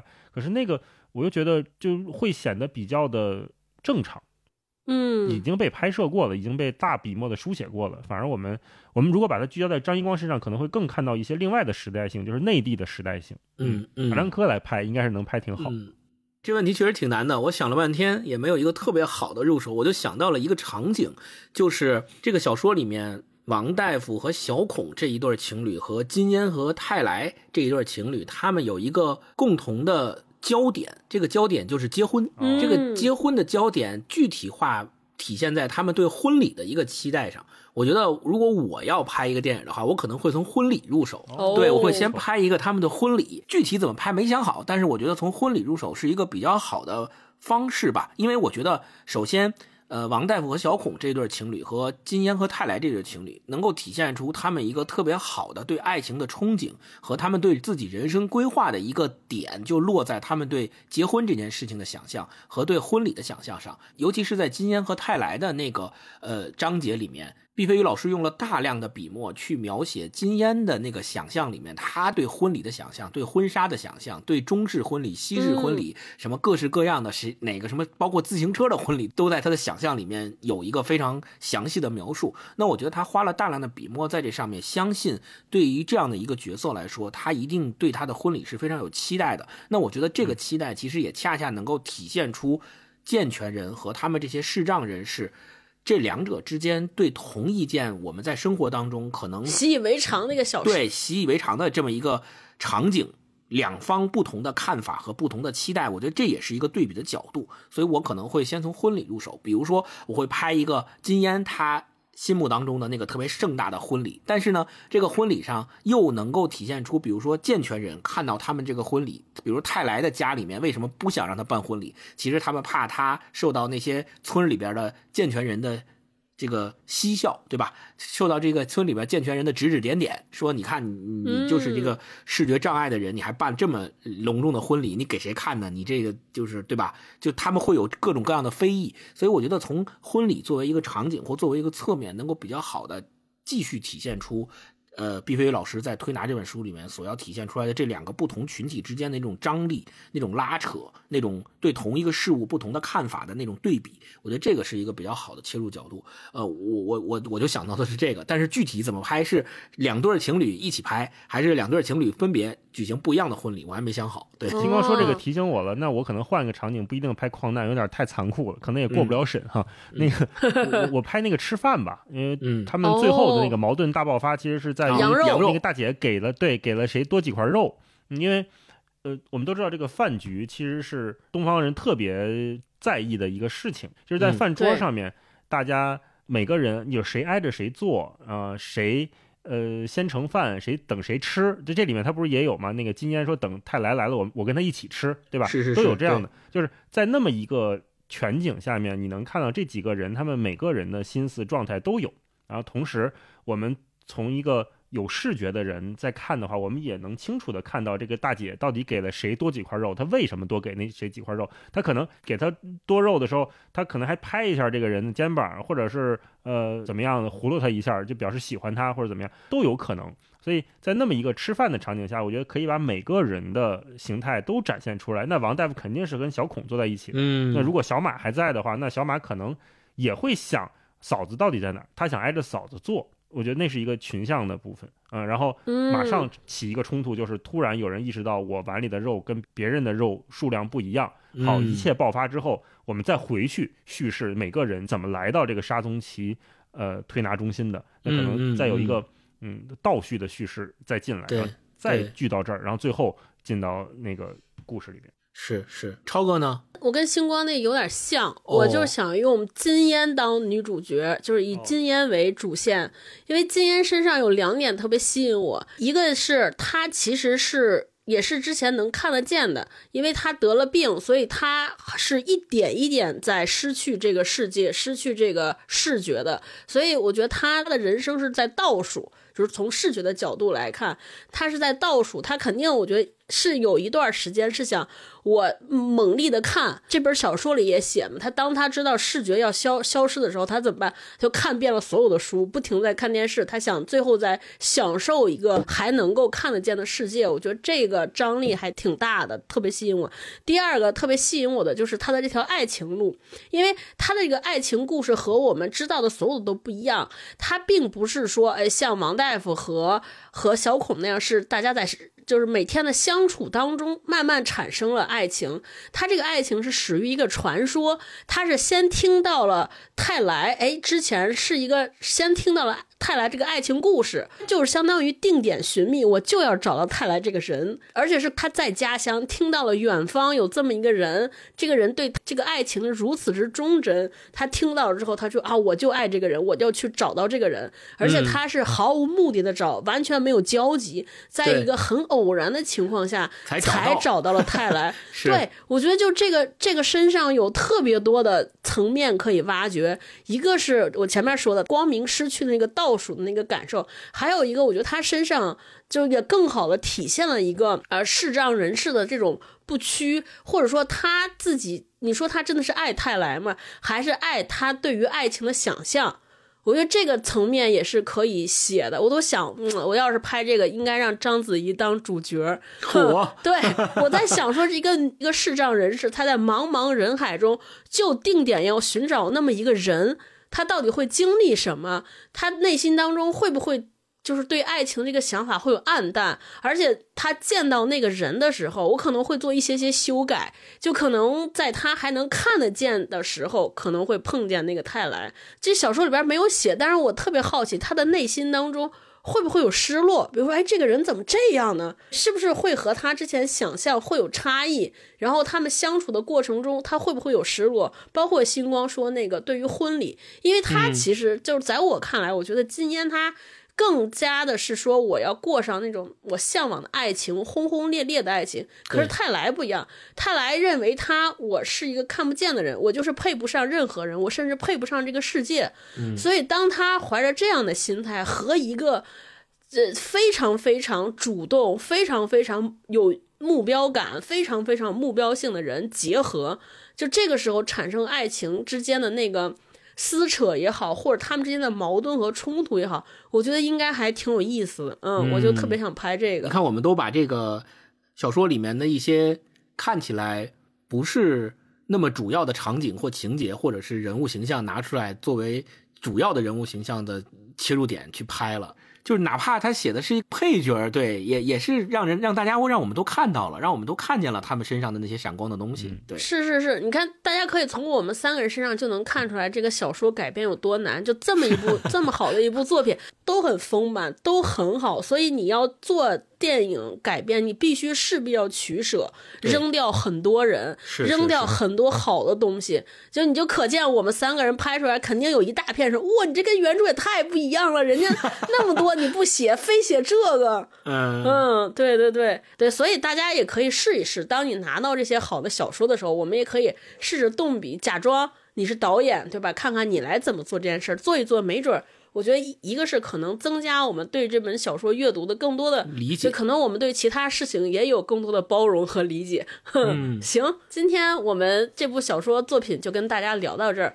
欢迎大家留言跟我们说说，如果你读过这部作品，给我们留言说说你当时读这部作品有什么想法，有什么感受，跟我们分享一下。对，如果你刚开始读，你也可以试试跟我们一样，试试你读完了之后也来这儿跟我们说说。假如你是个导演，你是个编剧，你想改，你会怎么改？别忘了再跟我们留言区分享一下你们家乡特别好的啊推拿店。对对对，这个别忘了，这个很重要。选出五位朋友啊，送上推拿的纸质书一本。那就这样，那我们下周见，拜拜。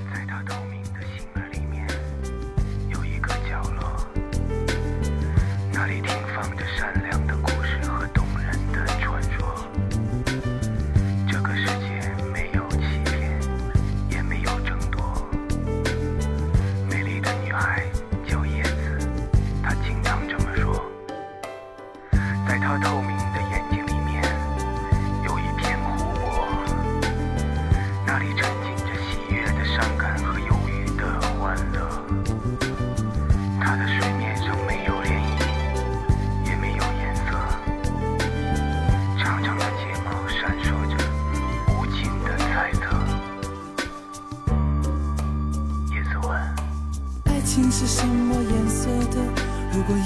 是蓝色的，快乐是什么颜色的？